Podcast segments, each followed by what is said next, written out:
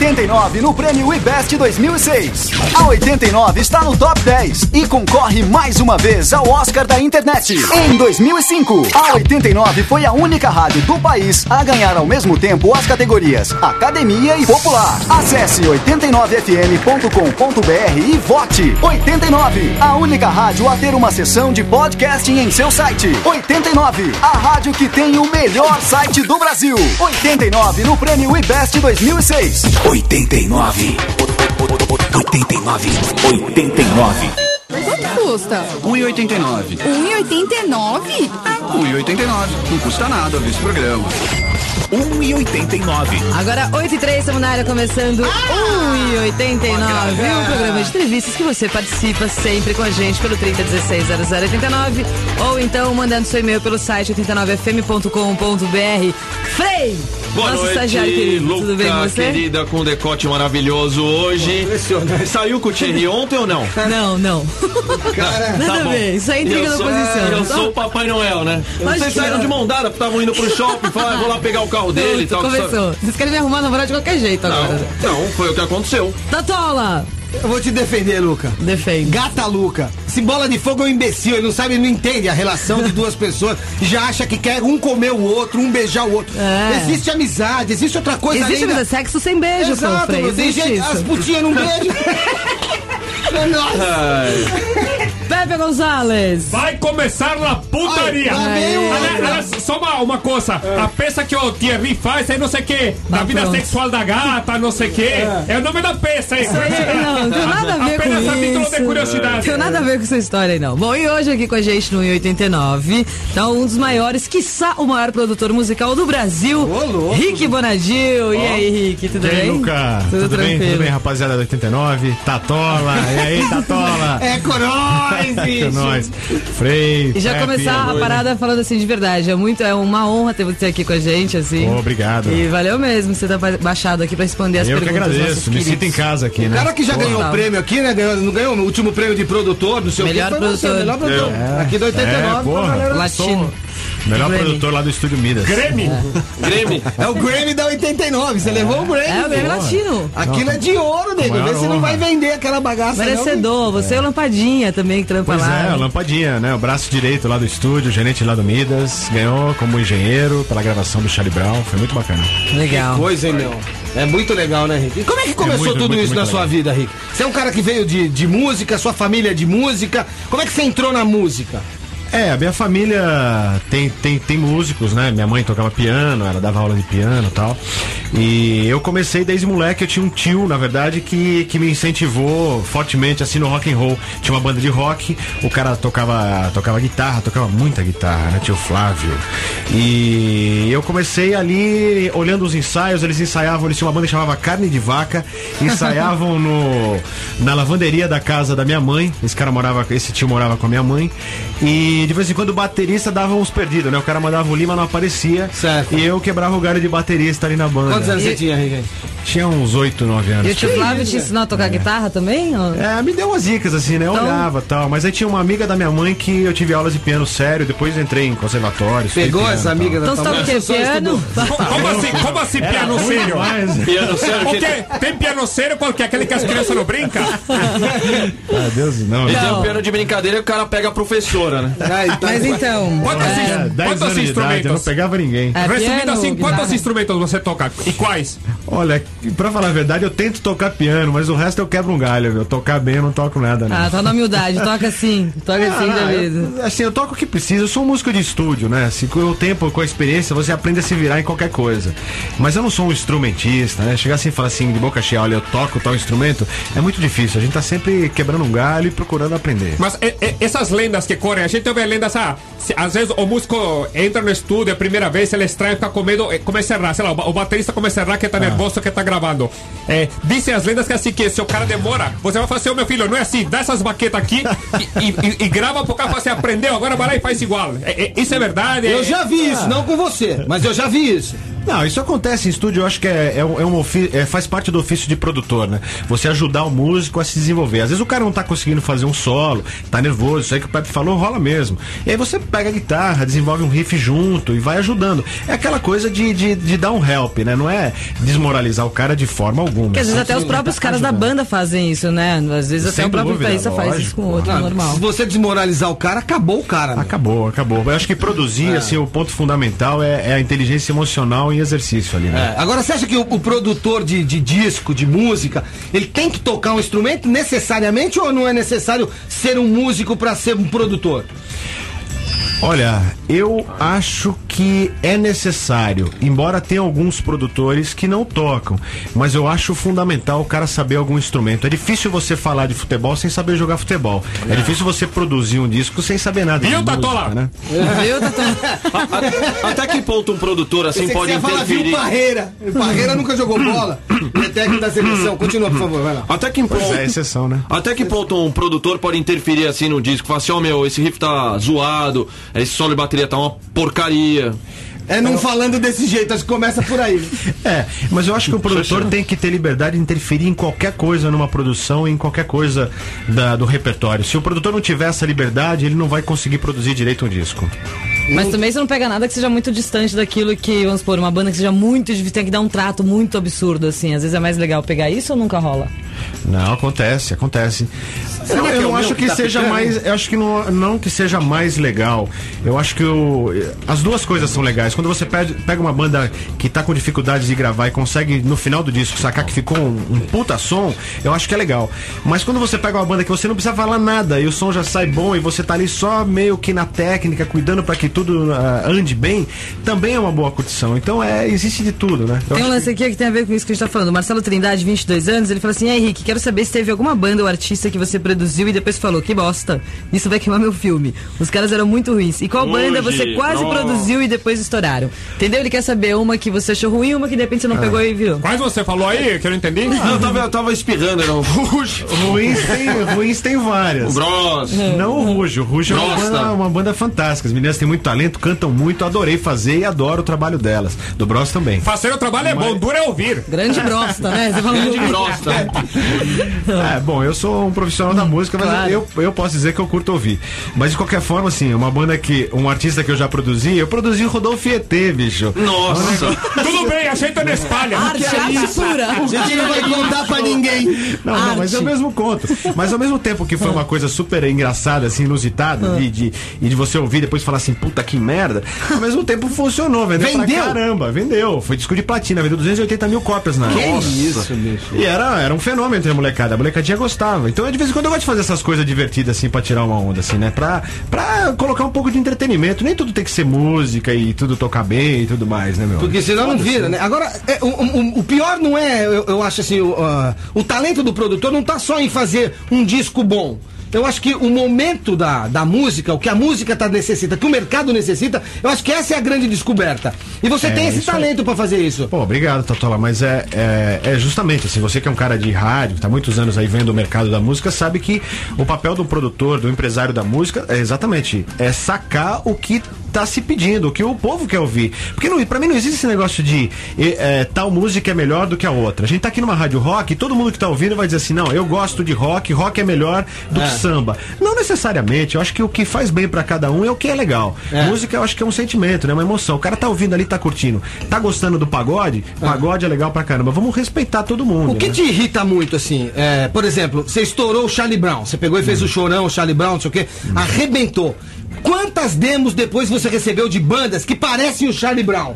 É, você já respondeu, assim, o que me irrita muito, até eu tava falando com a, com a Luciana ali, dando, falando, falando, uns- fazendo uns drops ali, umas entre- entrevistas, e realmente era essa história, assim, o que me irrita são bandas que copiam as outras, entendeu? São artistas que não têm personalidade, não têm atitude e acabam falando assim, não, eu vou copiar agora o Charlie Brown, vou copiar o Mamonas, vou copiar o CPM, vou copiar os Titãs, o Raimundos, etc. Mas o cara às vezes copia, Rick, sem Sem perceber saber, que ele tá é, copiando. É que ele gosta tanto da banda do Charlie Brown, do Verdade. CPM, não sei o que, papapá, que o cara acaba fazendo uma banda parecida com a do cara. E fala, agora eu vou no caminho, eu vou no caminho. E fica no estúdio lá ensaiando e acha bonito pra cacete. Aí chega na mão do produtor, o produtor fala assim, pô, Só que eu já inventei. Eu quero inventar coisa nova. Mas é que tem os pentelhos. Tem os caras que não se manca, saca? Assim, fica imitando, imitando. E até hoje eu recebo demo, assim. Outro dia um cara ligou no estúdio e falou assim: Pô, tá tem umas músicas, o som é demais, meu tal. Eu tava até prestando atenção, ouvindo, querendo saber. O cara falou assim: Inclusive, minhas letras são mais engraçadas que a do Dinho. Falei, puta, agora. Acabou. Bom, vamos pros loucos aí que estão querendo fazer pergunta. Oi, Caio. Oi, Luca. Tudo bem? Tudo bem? Como é que tá? Tudo na paz, graças a você. Maravilha. Melhor ainda hoje que você voltou, né, Luca? É, já tô. Voltou hoje. Voltei. Sensacional. Acho que foi você que voltou hoje, de Marte. Mas faz pouco tempo, vai, faz uma semana. Tava de Não tem férias, problema. Faz muita falta. É legal porque Ah, ela saiu de férias, ela, ela trouxe presente pra todo mundo, bicho. Foi super É. legal. Nossa, e podia trazer um melhor ainda pra gente, né? O Mão de Qual, vaca Caio? Uma pergunta, talvez? Qual, qual presente, Caio? Tenho uma pergunta. Luca, Oi. eu queria saber muito forte. Você tem namorado? Tem. E. Sou Não eu, não, namorado tô dela, trouxa. É o Vai, Thierry. faz É o pergunta logo, não embaça não. Vai direto ao assunto, vai. vai. Que eu queria, na verdade, te dizer que você é linda. Ah, Corta não, não esse cara, acredito. corta esse cara, Ah, O que, esse cara é- É um Ah, pera, eu tô precisando ouvir. Vai, agora vai, vou ouvir. Tá, saco, só que tá parecendo Gugu essa tá merda. É namoro ou amizade? Toca a música do Rolê então, pô. Pô, o cara vai sair Valeu. Caio, obrigada. É, eu acho que o- a graça desse programa é você. Você tem que pedir pra Não, a graça é você tá graça é você, ô o palhaço. A graça é você. Três, vai, vai, vai, tchau. Chama a próxima, né? Pra fazer a pergunta pro Rick Bonadil. Não é pra ficar fazendo elogio pra Luca. Do jeito que ela tá pedindo, vai virar, quero fazer uma pergunta pro Rick Martin, né? Uma dúvida. O, o que, e quando aquele músico. inveja. Tem, uns músicos de banda que assim que tem aquele lado produtor, o, o cara que gosta de dar muito palpite, assim. Principalmente o cara que gravou vários outros discos. Você gosta de trabalhar com esses caras assim que dá muito palpite ou você prefere o cara que fala pra tudo assim? Não, é, é, tudo bem, tá, tá na tua mão. de que- o que, que é mais fácil de trabalhar? Com o cara, com o músico produtor, o pseudo produtor, ou com o músico que aceita tudo? Com certeza, é, não, não que aceite tudo, mas um, um músico que confie no seu trabalho como produtor e diga assim, ó, Rick, você decide aí, pô, tô tocando. Porque se o cara começa a Confie, querer né? é, que fazer as duas coisas, ele acaba não se concentrando em executar bem o papel dele de músico, de, de artista. Então eu prefiro, sem dúvida, trabalhar com um cara que confia no meu trabalho Ah. e que a gente troca ideias. É claro que não é uma coisa, eu vou dizer, é isso e ponto final, né? Tem que ter Eu- argumento. Mas normalmente tem aquela coisa: o cara faz o primeiro disco, emplaca, porque fez do jeito que você queria. Aí chega no segundo disco, emplaca e no terceiro, agora vou fazer do meu jeito. Aí dá com a, com a cara na Vira lava. Ed Mota, né, meu? Ed Mota foi isso. Fez um puta disco. Você sabe que acontece isso pra caramba, né? É o que mais acontece. E aí tem que chegar e conversar direitinho, né? Explicar pro cara que. Cada um no seu lugar. Não, que eu acho que o ego é uma coisa que fica inflada quando o cara ouve muito, você é demais, você é demais, e o fã. Ele acredita. Fica dizendo. Aí o cara acredita. Ele acha que né? é bom. Então tem que chegar pro cara e falar assim: ó, pera um pouquinho, isso aqui é legal, isso aqui não é legal. Não, mas eu gosto disso, isso aqui então é bom. Não, não é bem assim, né? Vamos, vamos ouvir, vamos. E vamos nunca se rolou umas respeitar, treta em né? estúdio? Porra, muitas. Para quê, né? Zé Cozé, você não sabe nada. Muitas, muitas Umas tretas. pistolada. Muitas tretas. É difícil, né? É difícil. Ego é um negócio complicado. Ainda mais quando o artista começa a ficar famoso, começa a ganhar grana. E você já Fala, sentiu pô, isso com você? Você, você ter o ego maior às vezes que uma banda? Ou você tem algum Meu momento de. ego? É, o É. seu. Ah, eu Metidão procuro, pra eu cacete, procuro me não? controlar, né? É claro que a gente tá sujeito a esse tipo de coisa, inevitavelmente. Porque Mas é aquilo que eu você tava falando das bandas, todo mundo, você é demais, você é demais, e pra você a mesma coisa. Ficam as bandas, os caras todo mundo. "Ô, você- Lógico, você- lógico, assim. Eu procuro, procuro me policiar pra não, não cair nessa, nessa cilada, né? Ai, bonito. Deixa eu atender o telefone, por favor. Eu vou atender agora, por favor. Ficou com invejinha, tá com Volta que eu vou atender. ciúminho. Alô? Ai, seu decote tá lindo também, tá só. Quem tá falando? Aqui é o Júlio. Fala, Júlio. O Rick Bonadil tá aqui. Faça a sua pergunta pra ele. Não fala assim bravo com as pessoas, tem que Eu falar, oi, falo. Júlio, Não, oi, tudo Júlio, bem, tá amor? Deixa ele falar. Vamos lá, Julião. Depois você manda o H na sem Luca. Vai lá, pergunta pro Rick. Aí, Rick, eu queria saber qual que eu toco pra você dar pras bandas novas. Como eu tenho banda, cara, e nós temos que cair na onda desses Zé Mané que tem por aí arrancando dinheiro nosso. Aí eu, então, entendeu? Qual que é a dica sua aí pra gente não se dar mal? Bom, a primeira coisa você já falou aí que você já sacou, né? Não sai dando dinheiro pra todo mundo, não, que, que tem muita gente que promete muita coisa e é bom duvidar de quem promete que você vai fazer sucesso. Porque ninguém pode garantir isso. E eu acho que outra coisa é, é que você acredite realmente no seu talento e, e procure ser original. Porra, eu acho que é aquela coisa meio básica, né? Insiste mesmo que uma hora, se você, se o seu lugar estiver ali reservado, você vai alcançar, vai chegar lá. E a dica? A dica pra nós chegar no. A De dica? alguém? Ah, a dica é o seguinte: grava uma demo bem gravada, com músicas boas, não põe um monte de música, põe lá umas cinco canções só que tá bom, ninguém vai ouvir mais que isso. Põe as melhores no começo, não faz um release cheio de coisa, porque ninguém olha essas porcarias, cheio de foto, explicando um monte de merda, que isso daí é chato pra caramba. Põe as músicas no Boa. começo, manda pras rádios, manda pras gravadoras, manda pros produtores, pras casas de show e vai fazer show, cara. Vai tocar, porque aí você consegue desenvolver seu trabalho. E depois que você fizer tudo isso, não fica ligando uma vez por dia pra. E aí, já ouviu meu CD? Ô, Rick, o que, que você achou? É, é verdade, É porque na realidade, quando interessa pro produtor, o produtor liga Ele pra vai você. atrás. Sem dúvida, sem dúvida. Eu acho que te- você tem que buscar o que você quer, né?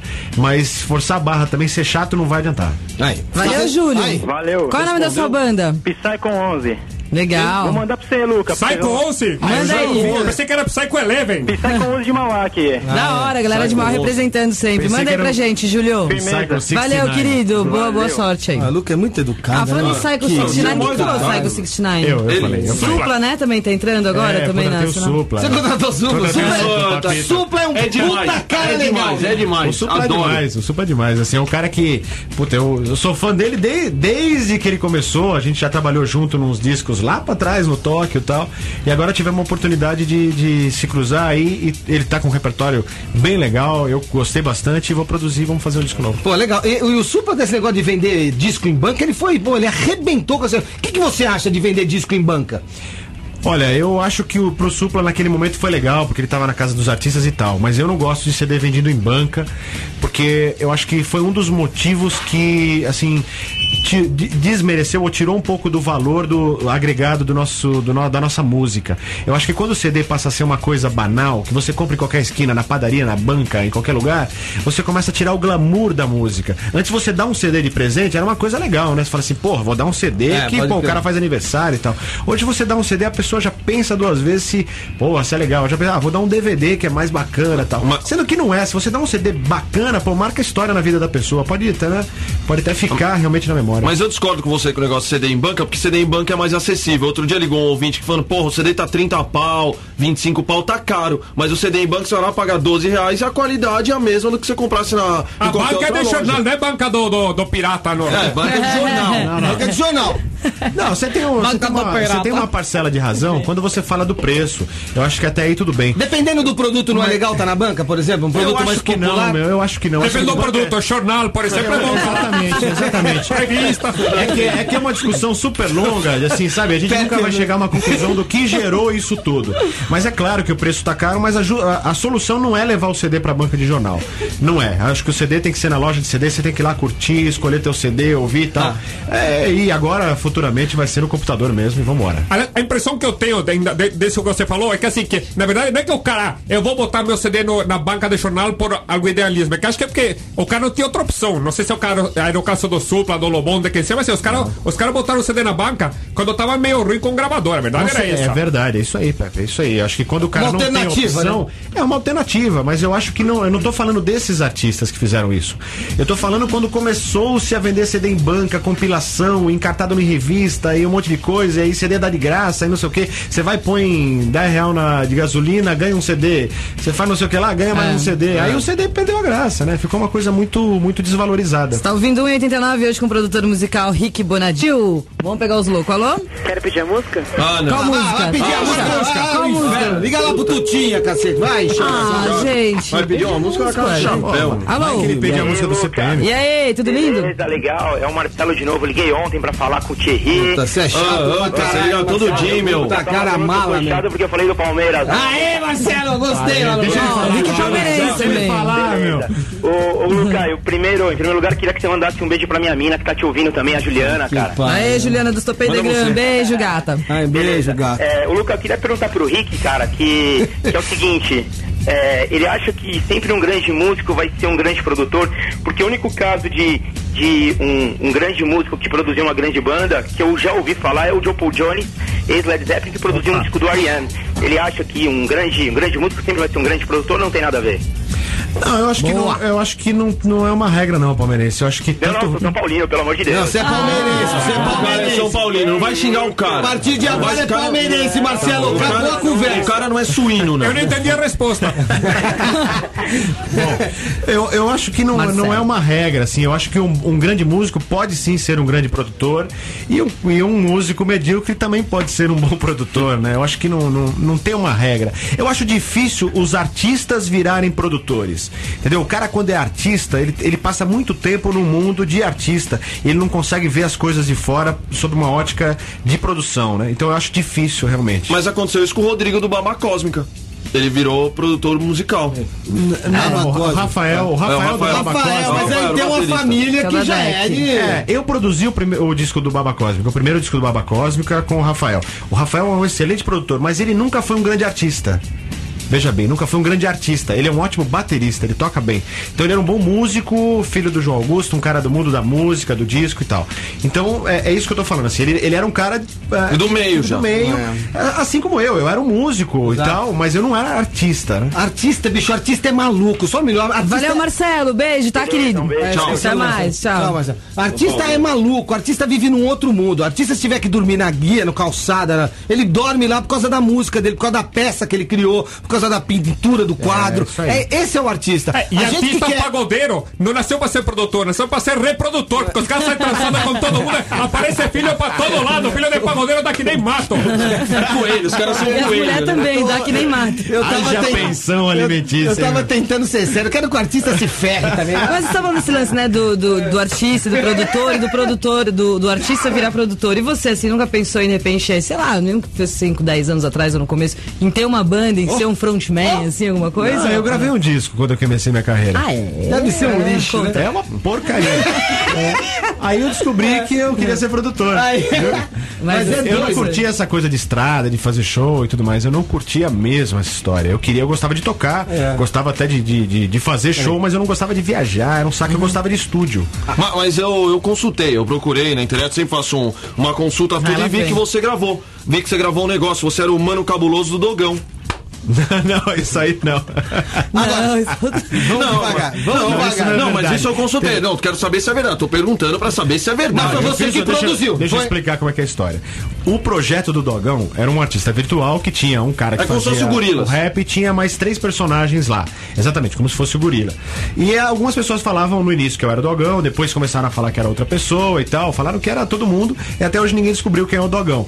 Então eu produzi, O ajudei Frei a na internet descobriu. Ajudei, super- eu descobri. Ajudei a internet ninguém entra, ele é super rápido. Não, eu descobri quem é, quem é o Dogão. Não, eu ajudei a eu criar a é. personalidade dos, do- dos personagens e tudo mais, mas eu não gravava nada, eu não fazia nenhuma voz, eu não cantava nada, mas eu fiz os arranjos, e sim, isso sim, com certeza. Bom, uma banda que consagrou, assim, bastante seu nome, assim, que foi legal, que você, que, né, pô, uma coisa, um puta trabalho que você fez foi o Mamonas Assassinas, né? Com certeza. Então vamos O aí. Foi, foi o divisor de água da sua carreira, na verdade, né? Foi o que tornou você. Professor d'água, essa é palavra que eu tava Divisor de procurando. água. é. Essa palavra é muito boa, essa palavra é muito boa. É, Foi. é, Ah, foi a minha primeira grande produção. Eu tinha feito já alguns discos, mas foi o- um fenômeno, né? E impulsionou todo o meu trabalho e eu pude mostrar um pouco do meu lado de empresário e tudo mais. Eu, Então- eu ado- antes de antes de você quer ouvir a música? Só não muda o assunto. Não, não vou o mudar, não. tá? Eu vou falar, do- pelo contrário, eu vou aproveitar o seu gancho no assunto e falar um pouquinho da revista Playboy, né? Que tem uma entrevista com o Tutinha, É. da Jovem Pan. É legal da gente Não falar da no- é, é super legal.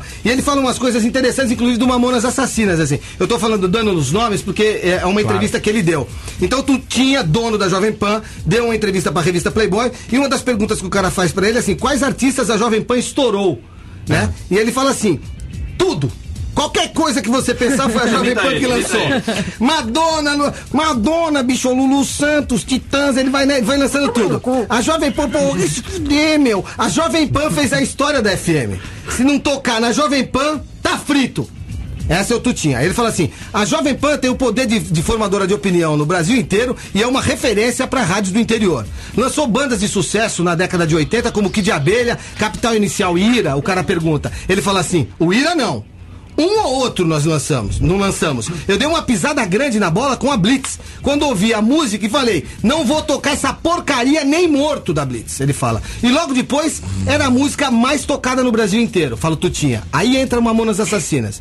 Mas em compensação, o Tutinha fala, eu acertei os Mamonas Assassinas, que ninguém tocava. O que é uma grande mentira do Tutinha. E o Luiz Augusto foi o primeiro a colocar em rádio. Vamos lá, 29. que é uma grande Para dar os do nomes, no Rio de Janeiro a Rádio Cidade foi a primeira e em São Paulo foi 89. Então eu queria. O resto é pura mentira. E- O Tutinha fala, eu não vou botar você numa fogueira, mas eu só quero dizer. Não, não, não é fogueira. É. Eu acho que assim, o que é verdade é verdade. Também não se sabe em que, em que condições o Tutinha falou isso também, né? Bicho, esses negócios de revista e jornal é umas é merda, complicado, né? Nem vamos entrar nesse, nesse mérito, porque. Às vezes o cara fala uma coisa e não cara, tá lá. É, às vezes o cara falou outra banda e esse porra aí que escreveu, escreveu errado essa merda. Vai saber.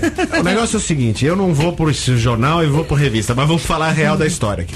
A real é que a primeira rádio em São Paulo a tocar, a primeira vez que nós ouvimos a música dos Mamonas foi a 89. O Luiz Augusto foi o cara que comprou a briga e não tem dúvida nenhuma quanto a isso, mas isso tá no livro, vai estar no filme, isso todo mundo sabe. Então eu, eu, eu não há. O Tutinha pode ter falado isso em outra situação, sabe? Que abriu, que mandou pra outro lugar, sei lá.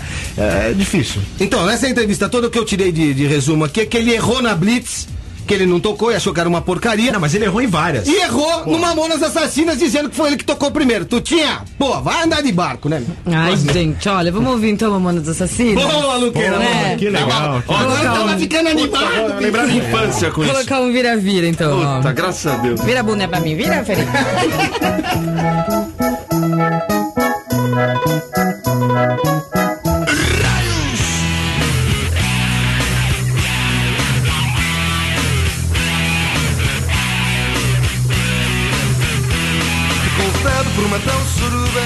Não pude ir, Maria foi no meu lugar. Depois de uma semana ela voltou para casa. Toda arregaçada, não podia nem sentar.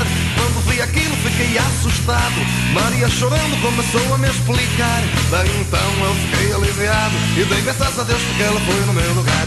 Roda, roda, vira, solta, roda, vem Me passar a mão na bunda, ainda não comi ninguém. Roda, roda, vira, solta, roda, vem Neste raio de suruba. Já me passaram a mão na bunda Eu ainda não comi ninguém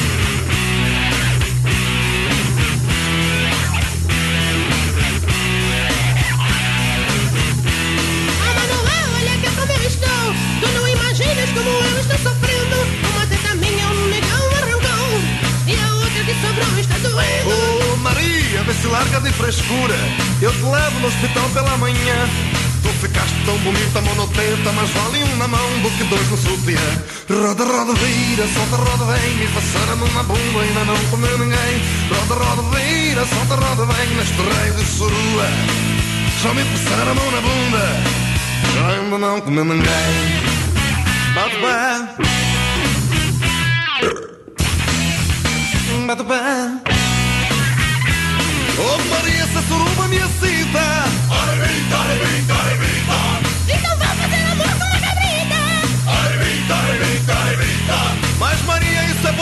exercita Bate o pé, arrebita, arrebita Manuel, com na cabeça tem que dica. Largar de putaria e vem curtir na padaria. Roda, roda, vira, solta, roda, vem Me passaram na bunda, ainda não comi ninguém. Roda, roda, vira, solta, roda, vem Neste raio de surua Já me passaram a mão na bunda Eu ainda não comi ninguém. Aliás, segue raios, todo mundo comigo. Eu, eu, eu, a Maria se deu mal Vamos lá 80, 89. 89. 89. 8h33, estamos de volta no 89 pra toda a rede Rádio Rock. Goiânia, Campinas, Sorocaba, Tu, Indaiatuba, Piauí, Bahia, Barão Geraldo. Bahia, Egípcio, é verdade. Romano. Bom, hoje, hoje a gente tá trocando uma ideia com o produtor musical Rick Bonadil. E olha, pra te situar, só pra te dar uma geralzinha, olha as músicas que ele já produziu. Algumas. Sabe o que, que aconteceu? Os caras do Charlie Brown invadiram a cidade. Assim viveu Renata 1997 Se eu pudesse desfazer tudo de errado entre nós Eu só quero brincar com você. Roda, roda, vira, solta, roda, vem. Me passar a mão na bunda, ainda não comi ninguém. Roda, roda, vira, solta, roda, vem. Neste raio de suruba. Já me passaram a mão na bunda. Eu ainda não comi ninguém. Coisa Caraca, Agora, a gente tá falando. Que legal isso aí. Legal. A gente tá falando de um monte de acertos. E os cerros? Quais foram assim, as bandas que você falou assim, esta vai estourar e não estourou, que você, falou assim, que você nunca entendeu por que não estourou? Tostered. Ah, tiveram muitas. Tostered foi um cara, era um artista de Ragamuffin, é, de Curitiba. É, Ragamuffin. Você sabe o que é Ragamuffin? Não, Sabe, sabe? Aquele negócio de comer. ele acha Não, que muffin uma- pra mim é aquele bolinho lá. que Você é Ragamuffin, Frei? Não. conhece Yellow Man? Não, não conhece. Shaggy. Já eu conheço. Então, o Shaggy Ragamuffin é, um rap é, jamaicano. E esse cara fazia muito bem, mas eu acho que ele veio numa época muito anterior à história. Talvez fosse agora desse certo. O que aconteceu com a Débora Blando? Hein? Não sei, não sei. Débora Blando. Você produziu a. Débora Blando, né? Já, já. Depois, é, foi pela Ah, eu Sony? sei, eu sei. A Débora. Falou- O, o Fer Lemos, do Capital Inicial, gravou um disco de eletrônico e ela tá gravando. Ela cantou com ele em algumas músicas. É, ela canta, canta muito bem. canta Por bem. exemplo, a, a gente tá Tá falando. bom esse disco é, o, o surto que chegou com tudo, caramba, lembra? Uma baita banda, o bolo que cantava lá, não sei o quê. O que aconteceu com o surto? O surto, na verdade, assim, o maior- Surtou? O, surto surtou. Quando eles fizeram muito sucesso com a, com a cera, aliás, o surto não é uma produção só minha, é minha, do Rodrigo Castanho. ah, o Rodrigo que trouxe essa banda lá do, do Nordeste, a gente produziu junto. Depois que eles fizeram muito sucesso, ah, eu acho que eles deram uma pirada no cabeção e a gente foi fazer o Rock in Rio. É, eu consegui colocar eles no palco principal do Rock in Rio e aquele show foi fatídico, assim, eles estavam completamente assim, irreconhecíveis, tocavam muito, mas naquele dia não tocaram nada, o bolo não conseguia cantar e foi, eles foram muito ah, criticados por todo mundo, não só pela, pela imprensa, mas por todo mundo. As pessoas viram que não foi um show bom. Eu acho que eles não conseguiram segurar o sucesso e depois começaram a brigar entre si. Depois eu ainda cheguei a produzir mais um disco deles e que tinham músicas muito boas, mas a banda se desestruturou. Foi esse o problema. Deixa eu te fazer uma pergunta. Eu fiz essa pergunta pros meninos do Tijuana que tiveram aqui e eu queria fazer pra você. É, eles, eles, eles são os caras que já tocaram 4, 5, 6, 7 músicas no rádio. Nunca estouraram de fato como Charlie Brown, como CPM. Por que, que você acha que o Tijuana não estoura definitivamente? Como você produz os caras, fez Renato e tal. O que, que você acha que falta pro Tijuana explodir de, de verdade? Eu acho que tem artistas que conquistam um público sólido, mas esse público às vezes não cresce demais. Eu acho que o Tijuana, assim, ele, cresce eh, lentamente, assim. uma- foi uma banda que, com vários sucessos, com muito trabalho, conquistou um público bem fiel, assim. É uma, é uma banda que sempre que tem disco novo vende um número ah, bom de discos. É uma banda que tem uma história e vai continuar, faz um número bom de shows por, por, por semana. Mas é uma banda que, assim, inexplicavelmente ainda não teve um, um boom de crossover, dessa história de ter, ah, porra, vender 500 mil discos tal. Se bem que hoje em dia ninguém tá mais vendendo isso, né? Aliás, Mas eu, eu não sei, essa, essa sua pergunta, assim, de por que não estourou, eu entendo como, como sendo assim, por que não estourou tão rápido, né? Eu não sei, não sei por quê. Tem um e-mail aqui que tem a ver com isso Aparecida. Ela fala assim: gostaria de saber do Rick Bonadil sobre o lançamento do DVD do Tijuana, já que o Tatola no programa anterior chamou o senhor Rick de agazeiro. É verdade ou mentira o lançamento? Falei Ela mesmo. termina falando: adoro muito a banda, Tijuana, a melhor banda do Brasil. Beijo, Eu não lembro nem do que, que eu falei, mas eu falei agazeiro mesmo. E você é um agazeiro mesmo. Vezes sou botam mesmo, umas né? bandas pederecas dos infernos e não acredita. Mas e o DVD? Vamos lá. Então, a gente vai fazer esse ano um disco ao vivo do Tijuana com DVD. Então, eu sou agazeiro, mas nós vamos fazer. Vai fazer mesmo? vamos fazer mesmo. Legal, legal, caramba. É o próximo projeto do Tijuana, é um disco ao vivo com DVD. Até porque o Tijuana é muito legal ao vivo. Todas as pessoas sabem que o show do Tijuana é muito bom e precisa ter um DVD. As pessoas têm que guardar isso. Tem muitos fãs, eles merecem isso. Legal, legal. Mas, ó, eu tenho, deixa, eu- desculpa, Pepe, deixa eu só falar uma coisa. Ah, o Ira é uma banda que tem uma história parecida, uma carreira parecida com a do Tijuana. O Ira sempre foi uma coisa meio morna, né? Assim, nunca estourou, teve um boom. tal. Foi, foi até abertura de novela, mas de fato também não estourou. Foi a mesma chegou coisa que a a ser- Mas tá aí pra inicial, só sempre, estourou né? depois Não. do acústico. Exatamente, então são coisas inexplicáveis do mundo da música. Boa, bom São exemplo. bandas de carreira, digamos assim. É, são inexplicáveis, não sei, não sei. Agora, tem, uma passagem curiosa, assim, que era a- aquela sua participação como jurado lá do, do, Popstars. do Popstars, assim, que você, você era, era cruel, você fazia os caras chorar, assim, o pessoal passava. É, Tipo é, o Pedro uma- Vilar, assim, né? Era uma coisa natural. Parece um pouco, né? Você é daquele jeito ou era um personagem que o Rick Bonadil criou? Não, é o que aconteceu lá no, no Popstars é o seguinte, assim, eu, eu conversei com a direção e eu falei, porra, eu sou um produtor, eu não sou um cara da televisão. Então eu tenho que ter uma postura sempre igual com todos os participantes. Deles. Então não é que eu era sério nem mal, eu só era é, igual com todos. Então se chegava uma menina na minha frente e começava a cantar, se eu desse um sorrisinho pra ela, eu podia estar ajudando, entendeu? Eu podia deixar ela mais calma tal. E chegasse outra, tivesse de mau humor, porque a gente gravava, pô, 14, 16 horas por dia. Às vezes você tava morrendo de fome ali, olhando as pessoas cantar e, pô, desafinando na tua frente. Se eu fizesse uma cara diferente da que eu fiz de manhã, eu podia estar privilegiando. Então eu, eu procurava manter uma postura coerente com tudo, né? Então aí ficou essa história assim, pô, o cara é meio sério. Mas a minha cara é assim mesmo, né? Mas aí, aí as gostosas que ela cantava, você deve ter comido metade dela, assassina, porque chegava, ô, eu vou dizer que você canta bem, mas tem que dar pra mim depois. Você comeu várias, não comeu? Porra, meu. E comeu Não, depois que a sou um banda cara- ficou pronta, né? Eu sou um cara super profissional, eu acho que essa coisa de, de misturar Como é que é o não dá sexo certo. profissional? É sem beijo na boca. Sem É beijinho, na sem boca. beijinho. Beijo na boca. Entendi, entendi. Só queria captar Não. a mensagem. O Popstars foi um concurso de muita credibilidade, meu. Se Ah, veio tivesse acontecido coisa, já tinha vazado, meu. Veio do American? Idol a ideia, não? Não, o American Idol vai acontecer agora e, e é uma proposta totalmente diferente até, que é uma proposta pra se divertir, pra ter mais ibope do que fazer um artista. né? O American Idol, o- os jurados tem uma característica assim, tem, tem o vilão lá que é o Simon, assim. isso, isso. Vo- Você vai, fazer, vai ser o, o- o Simon da história? Não, não, eu não vou fazer o American Idol, até porque não tem nada a ver a minha história com essa daí. Eu não quero ser um cara da televisão, não. Que coisa. Agora, é mudando. bom, como é mulher. Ah, tá solteiro, tá casado? Como é que é seu estado civil pra mulherada que quer saber fala aí? disso, né? Não, meu estado civil né, não, não interessa. pertence deixa a mim, lá, né, meu. Então- Pertence a mim, mas eu. Relacionamento eu sou- aberto, como tá lá no Orkut. É, open relationship. Isso. Tenho dois filhos, tenho. Deixa eu Uma família aproveitar, já que eu- tá, essa conversa tá amena, eu vou dar uma pimentada um pouquinho. Falar de novo da Playboy, da revista, da entrevista do Tutinha, É. que ele fala que. É, o Tutinha, que é o dono da Jovem Pan, só para as pessoas se localizarem, é, ele fala que o Charlie Brown, que o CPM, uma porrada de banda que você produz, não vai ficar. Ele vai fala fazer que- história. Como é que é? Que não, Não vai que não fazer vai fazer história. história. Não, mas isso é a opinião do, do, do Tutinha, não é a opinião do dono da Jovem Pan, nem o cara que dirige a Jovem Pan. É a opinião pessoal dele que ele pode ter, mas eu acho que ele tá completamente errado. Porque ele diz assim: essas bandas não vão ser flashback, essas bandas não vão ficar porque as letras não sei o que, as músicas aquilo e tal. Quando que você podia dizer que o Paralamas do Sucesso cantando Eu Não Uso Óculos ia ser uma banda que ia continuar, ia ser sucesso ia, e essa música ia ser um grande flashback? Nunca se podia dizer isso. verdade. É que eu acho que ele tá velho pra entender a geração Ah, que tô- curte o CPM velho, o velho, Charlie ele Brown. tá faz tempo, agora ele É, tá então, passado. mas né? eu acho O que cara ele tá não tá ouvindo no isso falando que tá tá no velho. Ouviu cara- falando que o cara. não- Eu não quero nem ver o que vai chegar do arsenal Ah, ali. que delícia. Não, não, não tem problema nenhum. Tu tinha um cara assim que ele, ele faz críticas e ouve críticas numa boa. Então você vê a revista, você vê ele falando bem que ele curte do, do Tom Jobim, o João Gilberto. Pô, os caras são chato pra cacete, meu. Eu não gosto, pessoalmente, respeito, mas eu não suporto ouvir. E aí o cara vem dizer que o Charlie Brown, o CPM, é chato. É fora falta de sintonia com a canção, eu acho. Total. E uma galera que tá ouvindo a gente aí tá mandando um e-mail é, mais ou menos nessa pegada, do Caio Gaspari.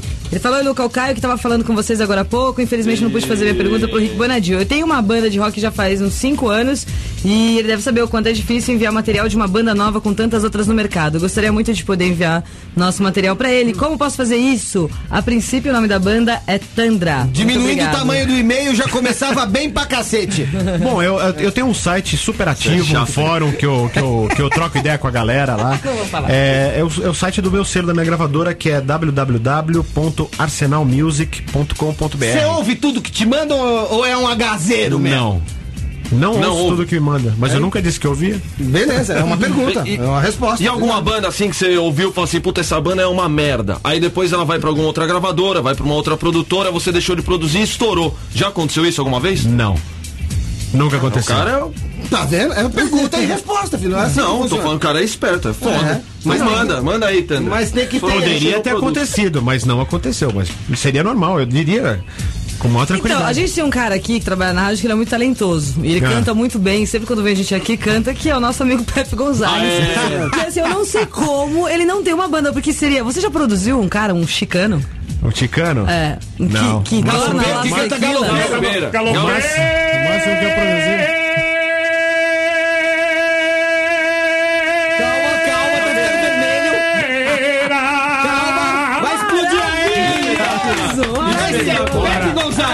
Peraí, peraí, passa lá pra Senal Amanhã, tá contratado. Isso é incrível. Nós vamos fazer a versão rock and roll do Galopeira. É, Felipe delícia. Gonzalez.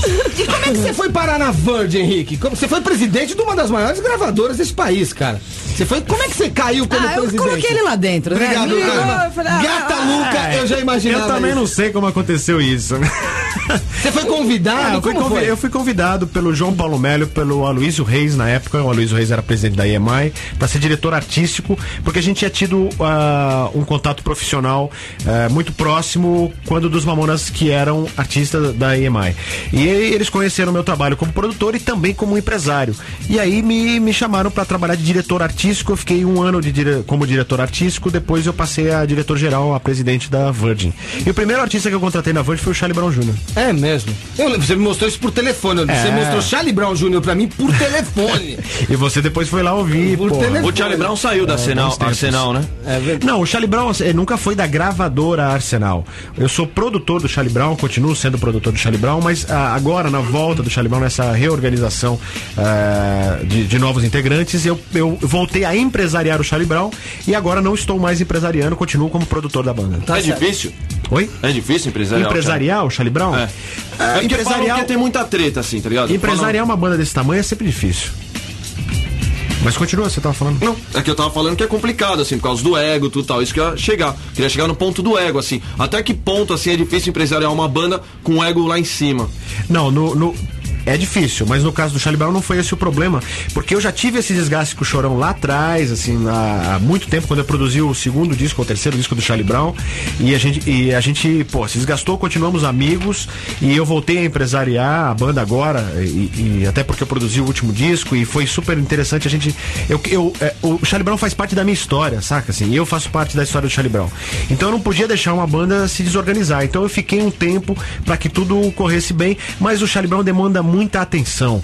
O Chorão e a banda é uma banda muito grande. Eu não consigo empresariar dois artistas tão grandes quanto o CPM 22 e o Charlie Brown Jr. Então eu fi, eu, fi- eu, eu tô fazendo o CPM 22 e o Charlie Brown montou o escritório, estão lá em Santos e estão se dando muito bem. E a gente se ajuda, né?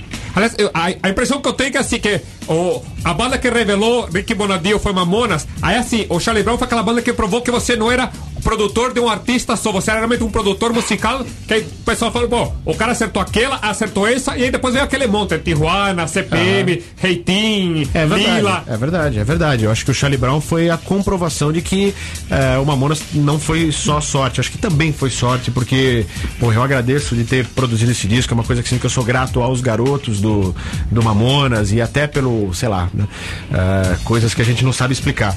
Mas o Charlie Brown, com certeza, foi uma confirmação do, do trabalho. E como que eram os Mamonas no estúdio? A gente tá falando deles assim, o pessoal tem essa curiosidade assim, como que eles eram no estúdio? É a, é a brincadeira ou lá eles eram profissionais? Não, que eles eram? não eram sérios nunca. Eles eram a mesma coisa.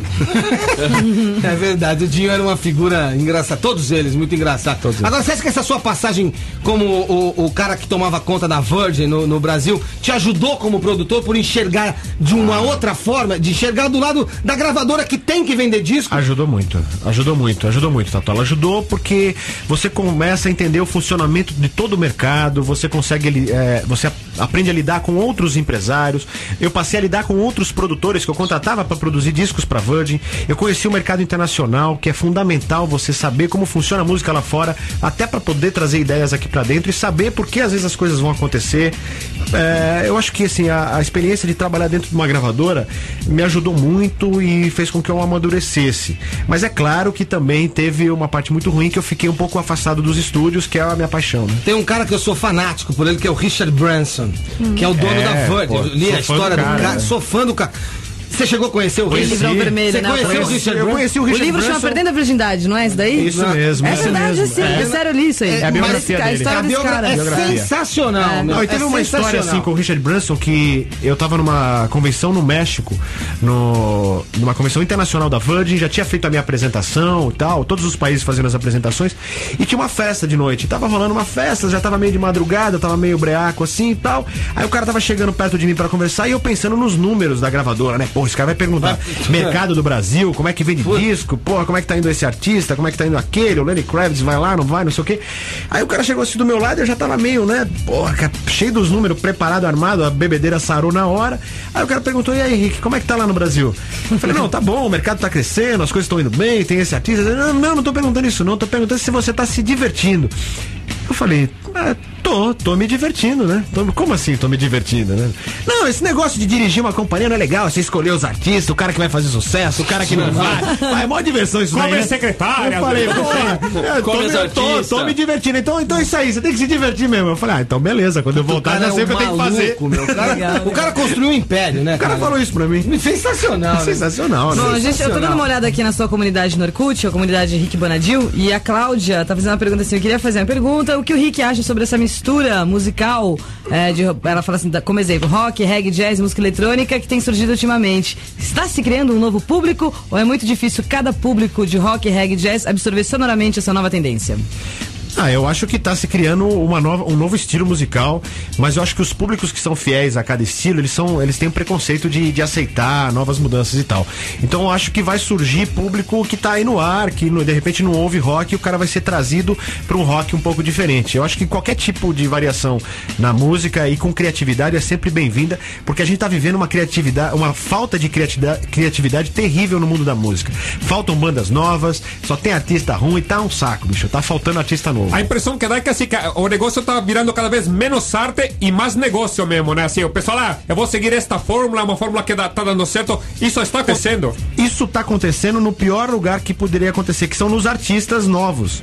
Eles estão pensando demais empresarialmente. Então já tem o cara que fala, não, eu tenho empresário, Já investidor. não é sei o quê. artista. É, já não é artista. Já tá Ele é um empresário. Tô- A gente tava É. falando de ser artista. Então, a gente tem que procurar os loucos, né? Que Exatamente. nem, pô, trombei aí com esse reitinho aí, pô, essa história. O Koala, meu, é um cara que vive há 12 anos, o cara tem uma banda e cantava em inglês, meu.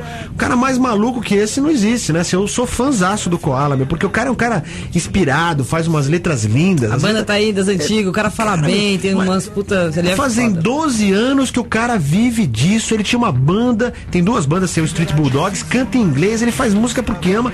É o cara, é artista. Não tem jeito, né? Você acha que o disco dos caras vai vingar além de 1997, não? Ah, eu espero que sim. Assim, o repertório é um dos mais bonitos que eu já trabalhei em toda a minha Ô, louco! Nossa, olha. Pera aí. Sem dúvida. Pera aí. Você tá falando é sério agora. É, mas é sério mesmo, é o que eu acho. É o que eu acho, é minha opinião. Se vai vingar ou não, só Deus sabe, mas eu acho.